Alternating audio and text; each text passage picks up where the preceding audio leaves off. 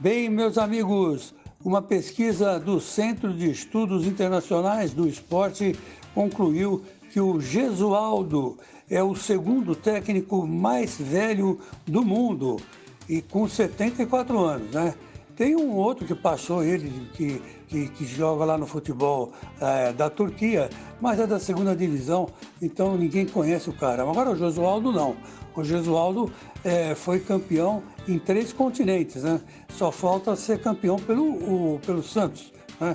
Para completar um treinador que ganhou títulos em quatro continentes. Bom, eu não vou dizer a verdade para vocês, eu concluo que não, a idade realmente não pesa para o treinador para o treinador, né? Desde que ele se cuide, porque nessa idade aí, meu filho, não tem jeito, tem que tomar remédio. É remédio para o coração, é remédio para pressão alta, é remédio para tudo quanto é lado, né? Não adianta falar, não, eu não tomo, vai ter que tomar. Tem aí um cargo de, é, que é onde a tensão é, é muito grande, né? Dentro e fora de campo. E para você ter esse vigor todo, você tem que ter um, uma, um, ter um cuidado maior com, é, com a sua saúde, né?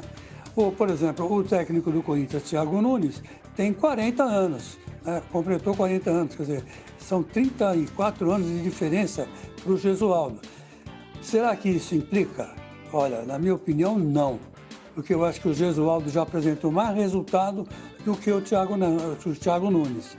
Então, meus amigos, vamos deixar a idade de lado e vamos para cima, porque o futebol está é, reabrindo as portas e tem que reabrir com tudo. E tenho dito.